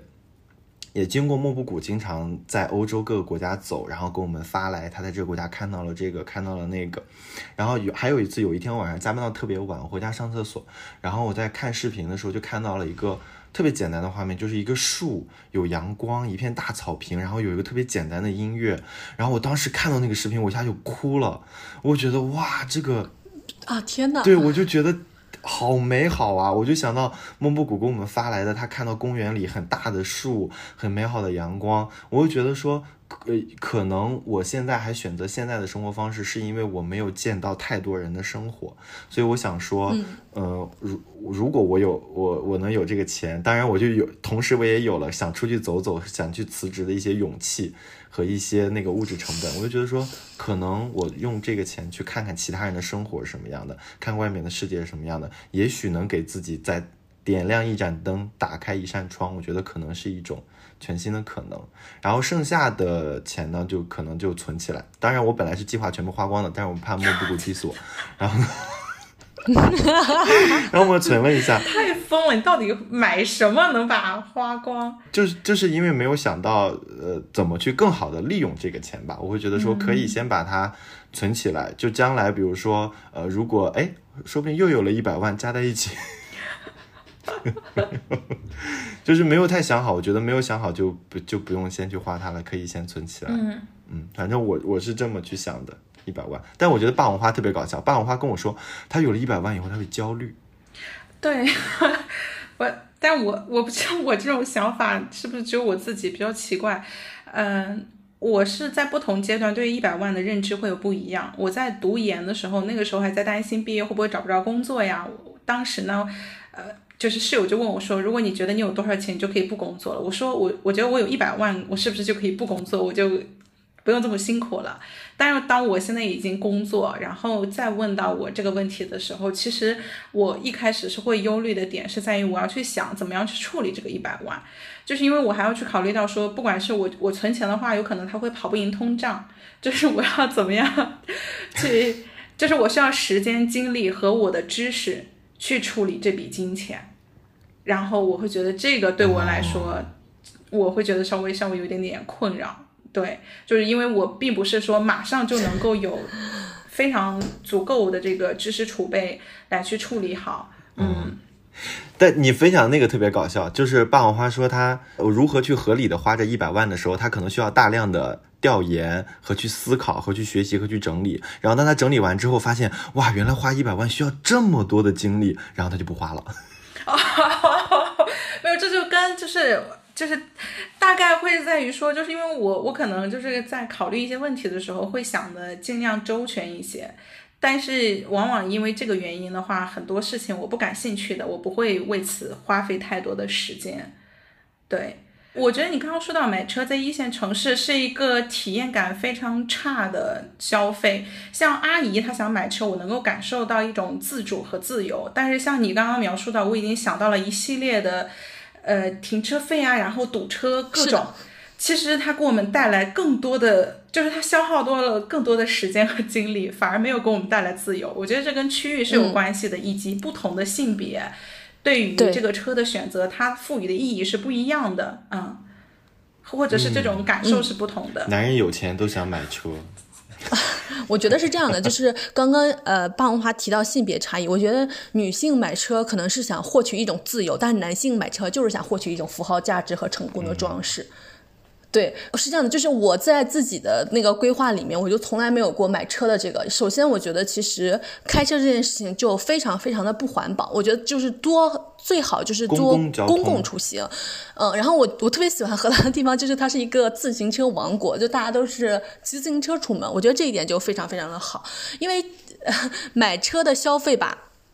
就是停车，然后那个车的保养，各种各样的东西都要花非常非常多的钱，而且车一直在持续的贬值。就是我觉得它是一个不那么划算的，尤其对于一线城市的年轻人来说，它不是一个投资，它就是一个消费。我觉得它不是一个多划算的消费啊。然后另外一点就是关于呃说。就是这个，如果有了一百万，自己想去做什么？我当时为什么会想去问这个问题呢？是这样的，就是我在荷兰，就是在超市里面买东西的时候，我之前买到一个泡芙，就正好他们俩都在打折，一个是普通泡芙，一个是巧克力泡芙，他们俩在打折的时候都是呃一点九九。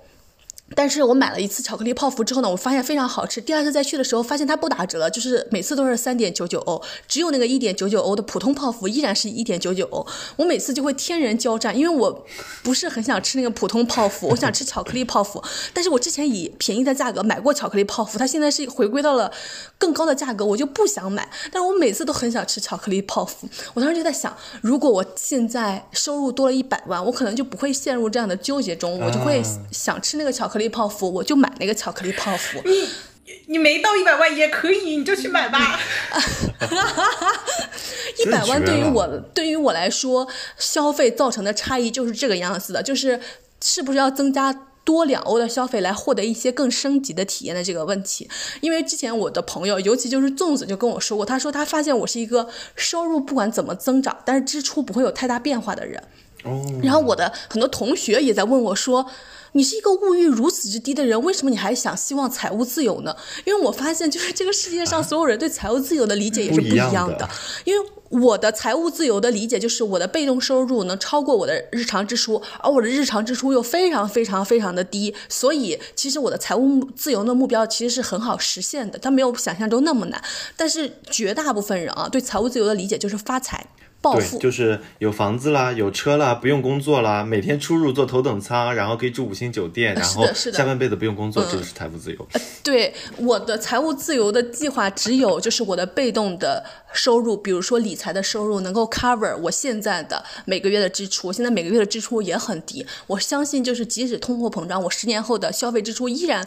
不会怎么高。所以我的财务自由计划其实没有那么的艰辛，也不是大家想象中的 想去发财或者是获取多高的收入，就没有这一项。嗯，我又发现就是可能大家因为认知的差异，不仅对于财务自由的。理解是不一样的，对于消费自由的理解也是不一样的，所以我们就是很希望通过消费这三系列，能够看一看大家为什么就是在消费观念上面差异如此之大，在消费自由的理解层面差异如此之大，在消费习惯的行为呈现方面也差异如此之大。我就发现，就是在当下这个疯狂的社会活着，就是我甚至都不敢说什么确定的话，就是因为人被各种各样疯狂的大手催逼着，也玩弄着。每一个人都有自己的不可言说和无可奈何，他就是不仅仅需要理智，还有认知来去应对疯狂，他还需要非常多的逃离，对主流的远离来进行实现。然后，我觉得我们这些小镇青年，尤其是。